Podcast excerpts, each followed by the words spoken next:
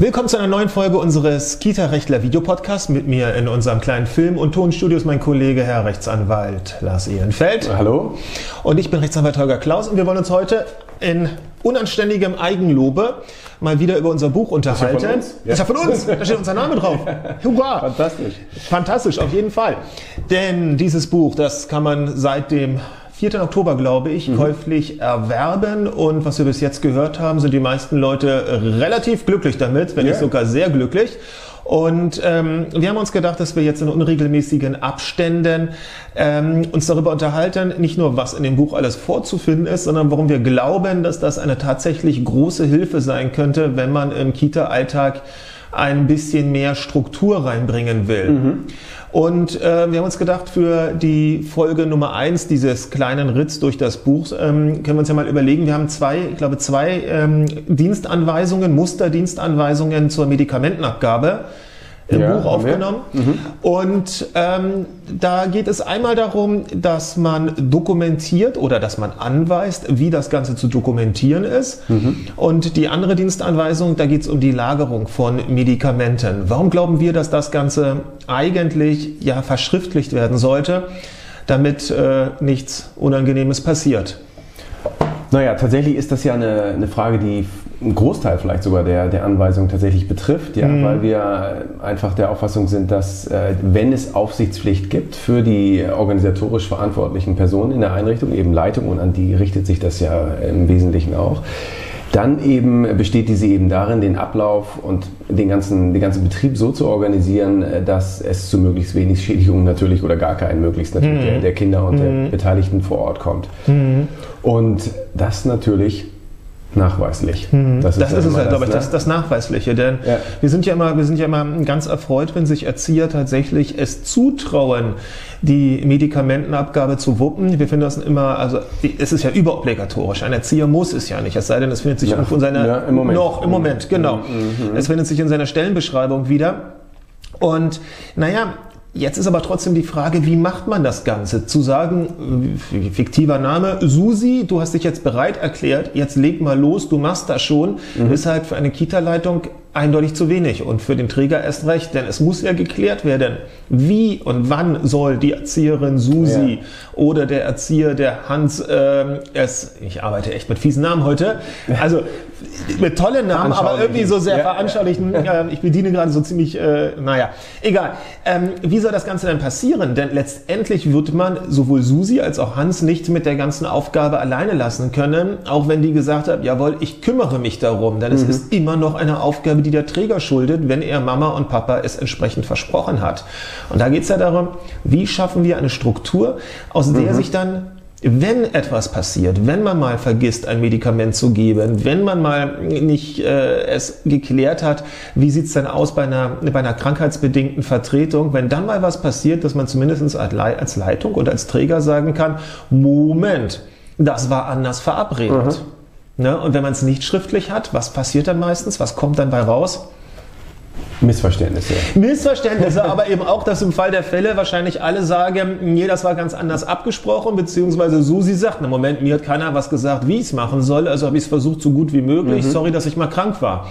Also in dem Fall ähm, werden dann alle Beteiligten, glaube ich, etwas Schriftliches brauchen und dann denken wir, reicht es nicht aus, dass allein der Arzt eine Vorgabe gemacht hat, wie das Ganze funktioniert. Ist ja schön, dass ein Arzt das mal geschrieben hat.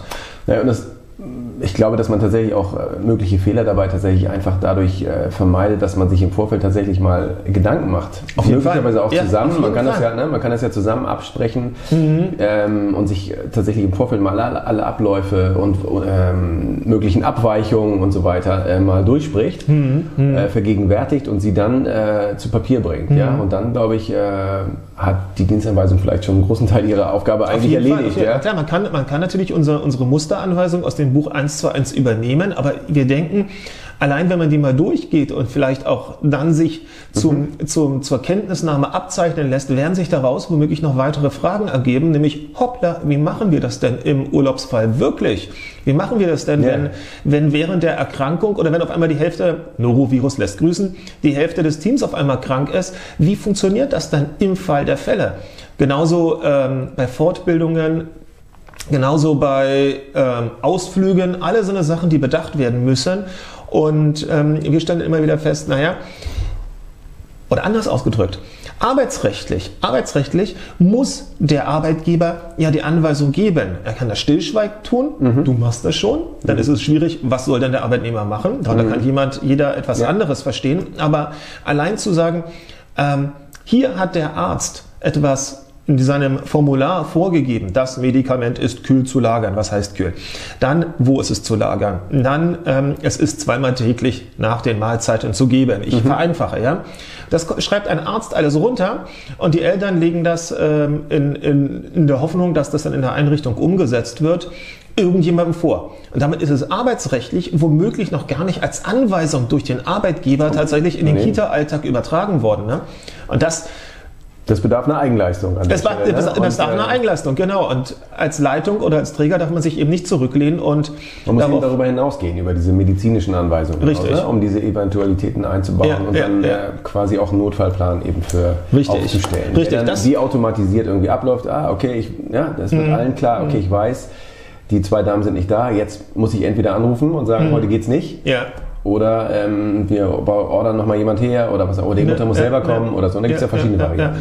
Und genau, um eben einen solchen Ablauf einigermaßen zu strukturieren, sollte man ihn A verschriftlichen dann natürlich auch mhm. ähm, sich gegenzeichnen lassen. Man kann, man sollte sogar wahrscheinlich die Anweisungen des Arztes irgendwie daran tackern an diese mhm. verschriftliche Arbeitsanweisung, damit klar ist, wovon reden wir jetzt eigentlich, von welchem Kind und und und und und, und, und welches Medikament. Mhm. Und ähm, dann es womöglich irgendwo auffindbar auch dieses, diese Arbeitsanweisung in der in der Einrichtung deponieren, damit eben auch bei den ganz Irren, und das sind ja immer, es sind immer die Ausnahmezustände, bei denen dann was passiert.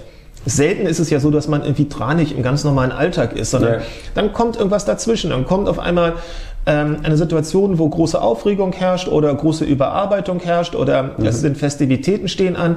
Und genau für so eine Situation ist dann eine strukturierte Arbeitsanweisung letztendlich Gold wert, weil dann alle wissen, mhm. hoppla, da ist ja noch was, beziehungsweise hoppla, jetzt ist was ein, ein, ein anderer Zustand in der Einrichtung. Momente mal, wie genau ist mhm. es denn jetzt richtig? Und ähm, wir denken, dass diese Arbeitsanweisung eben nicht nur als Absicherung ähm, dienen, gerade bei der Medikamentenabgabe, wo ja viel schiefgehen kann, sondern eben auch als verlässliche Arbeitshilfe für die Personen, die das Ganze dann ne, genau. umsetzen ja, tatsächlich. sollen. Haben wir es ja tatsächlich sogar auch äh, vor der Klammer in der Einleitung geschrieben, ne, mhm. dass das eigentlich der, äh, die wirkliche Aufgabe tatsächlich von diesem Buch ist, ne? Ein, zu helfen, ein Gerüst zu schaffen, dass, an, dass man nicht immer denken muss, ja. sondern dass einem dann Raum lässt tatsächlich für die äh, eigentlichen Aufgaben. Ja, ja, ja, ja, ja. Und eben am besten halt das in einer Art von Sammlung eben auch für andere mhm. auffindbar machen. Also eben nicht nur Susi oder nicht nur Hans, sondern eben auch die drei, vier anderen, die dann mhm. im Vertretungsfalle einspringen ja. müssen. Und die müssen sich davon, von dieser Arbeitsanweisung genauso angesprochen fühlen. Ne? Das ist ja eine Anweisung, muss man jemandem gegenüber erklären. Die Person muss diese Arbeitsanweisung verstanden haben. Mhm und dann auch umsetzen. Sonst wird man, wenn es dann zu einem Fehler kommt, wenig Honig draus sorgen können. Und wenn es tatsächlich mal so ja. verschriftlicht worden ist, ist es auch einfacher, tatsächlich, glaube ich, dran als Leitung dran zu denken, das dann immer mal wieder auch zu, äh, ne, zu aufzufrischen, zu wiederholen. Zum Beispiel, ne? ähnlich zum Beispiel. wie bei den Belehrungen zum Hygiene und so. Ja, klassisch, super, super Beispiel. Klassisch ähm, Arbeitsanweisung für das eine Kind mit dem einen ganz speziellen Medikamentenbedarf. Das ist eine Geschichte, aber dann gibt es ja die Arbeitsanweisung für die Lagerung. Ähm, wo sind die, wie und wo sind die Medikamente hm. zu lagern? Das kann man ja nicht irgendwie in der, in der Kita-Küche irgendwo auf dem Brett machen, wo die Gewürze stehen, sondern das ist auch etwas, was man dann in Teambesprechungen einmal jährlich wiederholen kann. Leute, ich will da nicht diese, ich will mhm. da nicht den Hustensaft äh, haben. Das geht nicht. Da, da hat er nichts zu suchen. Ähm, und deshalb kann man es, wenn man es einmal verschriftlicht worden ist, auch, glaube ich, viel, viel besser repetieren ja. und nochmal allen so vor Augen führen, dass da auch echt fies was schiefgehen kann, wenn man zu nachlässig ist. Genau. So viel zum Thema Medikamentenabgabe und unsere Arbeitsanweisungen. Wir gucken mal, was im nächsten Video uns da so anspringt und dann werden wir darüber reden. Bis dahin. Bis dahin. Tschüss. Tschüss.